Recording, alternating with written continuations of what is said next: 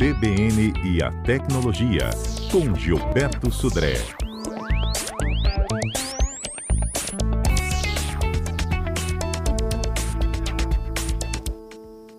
Ei, Gilberto, bom dia. Bom dia, Fernanda. Bom dia, ouvintes da CBN. Gilberto, oh, eu contei aqui para os ouvintes né, que hoje a gente ia falar sobre como excluir aquelas senhas que a gente costuma salvar no navegador. E aí depois eu fiquei pensando assim, né?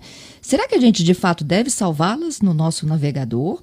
Ou a gente deve pensar em excluí-las só quando a gente vai para assistência técnica ou para venda depois desse equipamento? Então, Fernanda, é uma boa, boa pergunta. Ou seja, salvar aquelas senhas que quando pede, né, você vai entrar num site, digita lá uma senha, aparece lá, né, deseja salvar essa senha, né, e você, muitas vezes as pessoas falam assim, ah, eu vou salvar aqui porque é mais fácil, mais rápido eu entrar no site, depois não preciso ficar digitando a senha, né, para isso. Mas, na verdade, essa, essa vulnerabilidade, né, de você salvar senhas no navegador, não é só quando você, por exemplo, vai mandar a máquina para uma assistência técnica, por exemplo, em relação a isso. Existem vários é, vírus, né, ou malwares, que uma vez infectado o seu computador, pode ir lá e consultar essas senhas que estão armazenadas no navegador, porque essas normalmente essas senhas são armazenadas pelos navegadores de uma forma é, bastante insegura, né, com uma criptografia super básica, super simples, né, não tem nenhum tipo de, de proteção maior em relação a isso. Então, a, a sua senha, né, ela fica exposta a malware. Além disso, né, você tem também é, aquelas eh, quando você usa, por exemplo, computadores públicos eh, ou emprestados ou do trabalho, né? É, então também quando você inadvertidamente salvou a senha naquele navegador, naquele, naquele computador, e outras pessoas que vão usar posteriormente o computador podem ter acesso também àquele mesmo site usando a sua senha para isso. Então, por isso que é, é importante a gente aprender como eliminar, né, como remover essas, essas senhas dos navegadores. Né? Então, então pelo sim, pelo aqui. não, é melhor não salvar?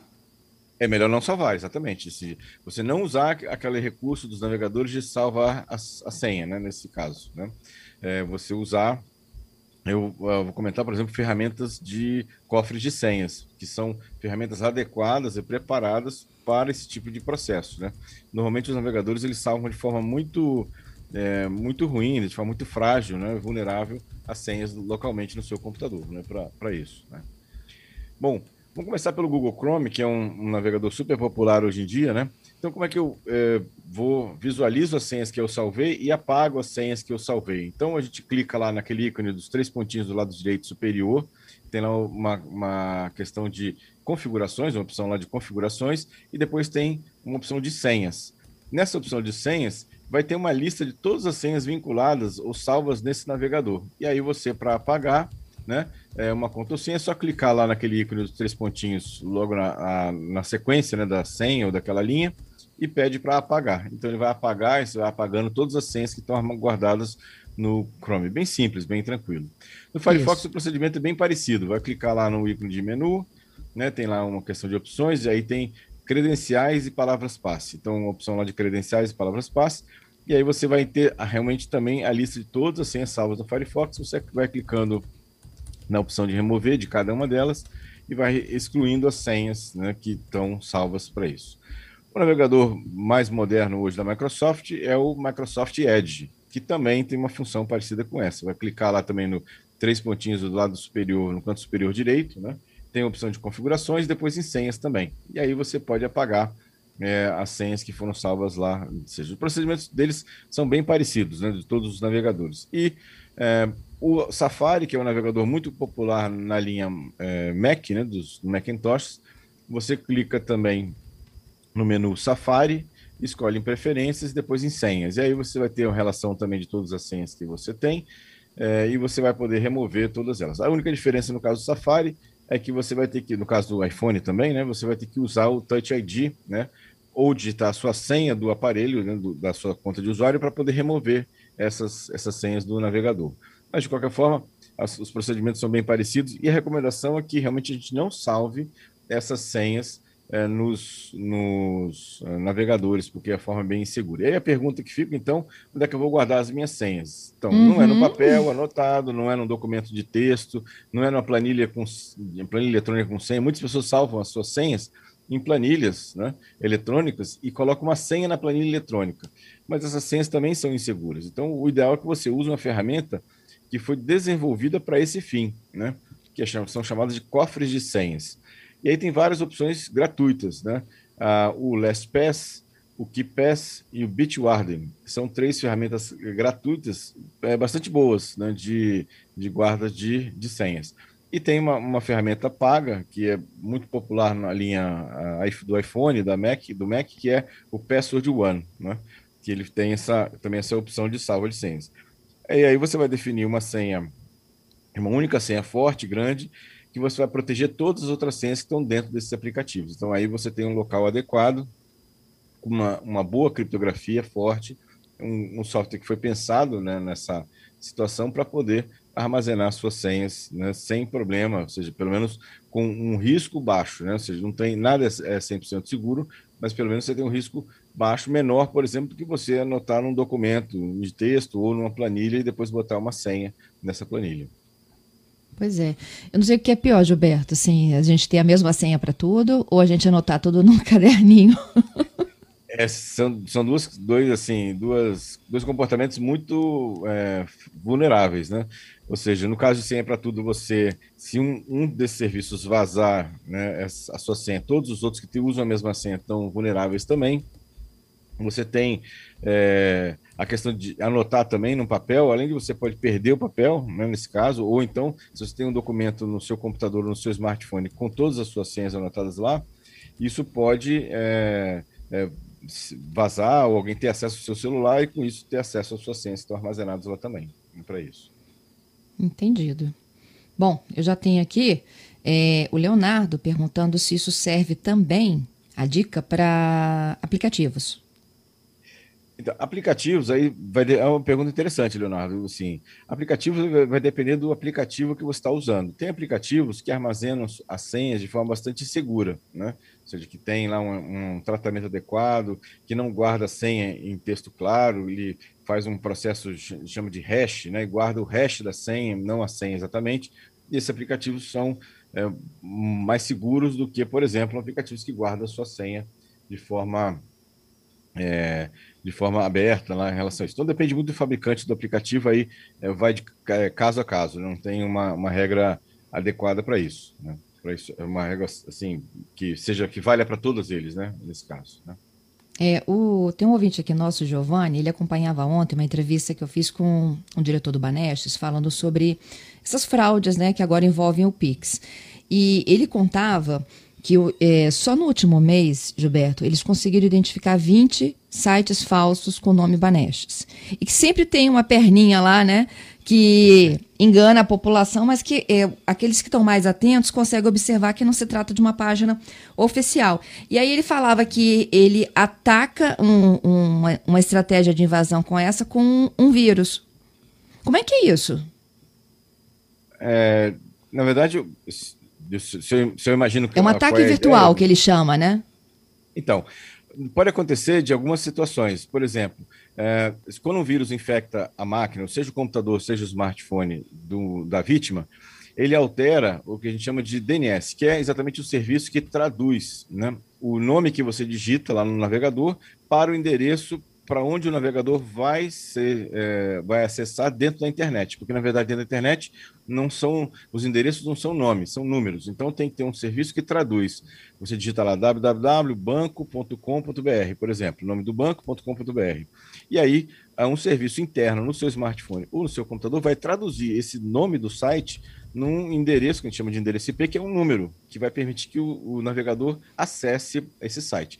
Quando o vírus ele infecta o computador ou ele infecta o celular, ele altera essa função de tradução. Então, quando você digita o nome lá www.banco.com.br, ao invés de você ser levado ao site original do banco, o site oficial do banco, é, esse vírus ele faz com que o navegador vá para um site falso, que na verdade vai para o endereço, né, onde o golpista criou um, um site que é bem parecido, praticamente igual ao site do banco, só que não é o site do banco. Então, quando você acessa esse, essa, esse site, é, você, na verdade, está acessando o site do golpista e quando você digita seus dados pessoais, contas, senha, você está entregando isso para o golpista.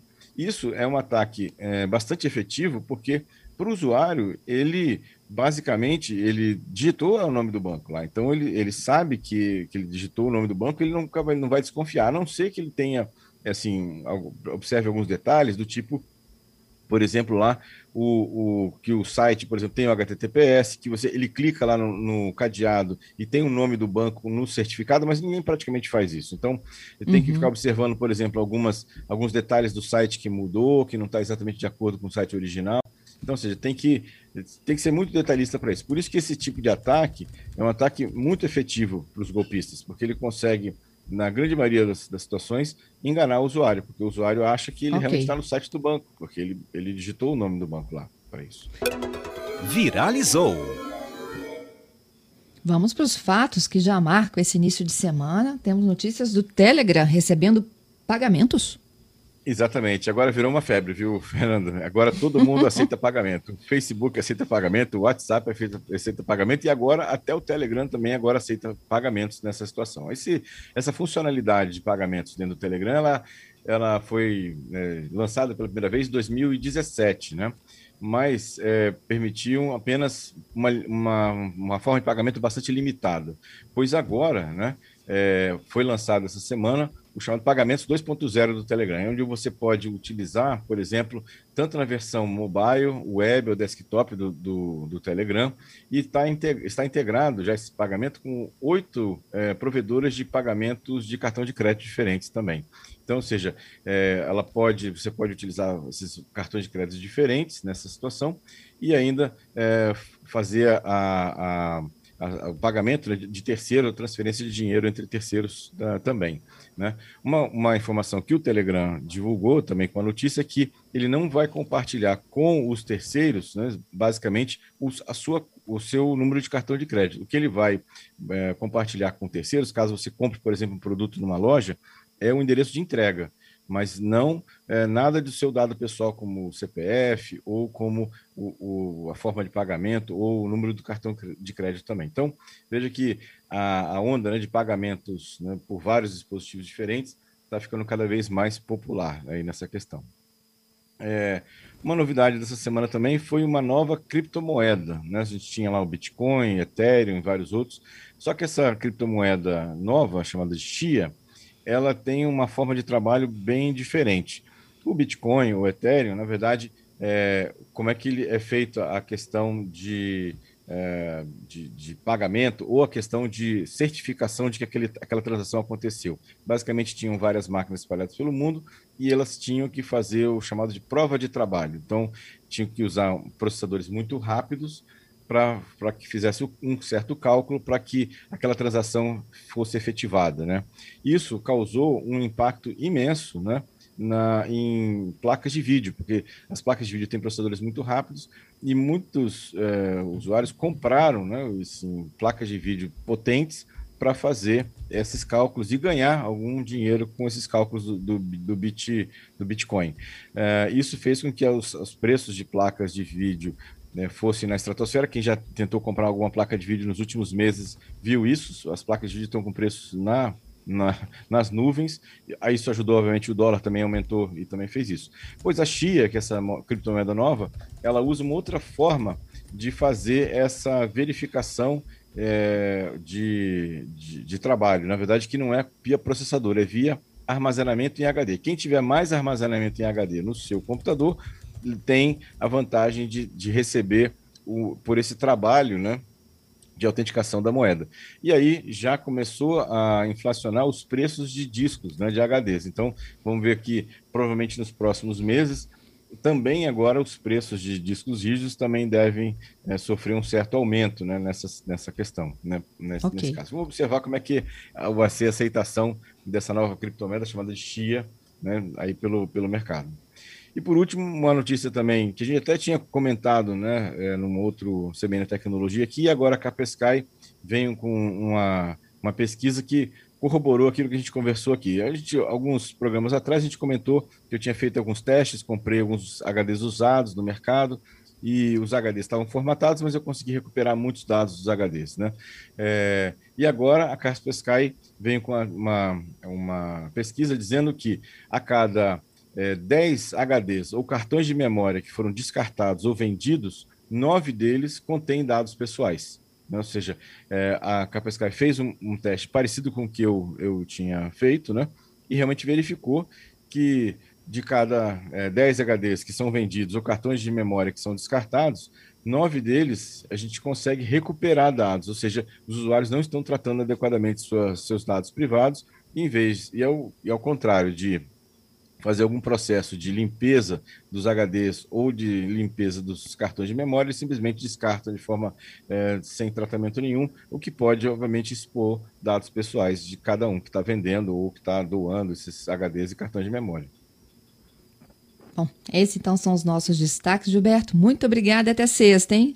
Obrigado, Fernando. Obrigado aos ouvintes. Sexta-feira, com mais tecnologia, estamos de volta.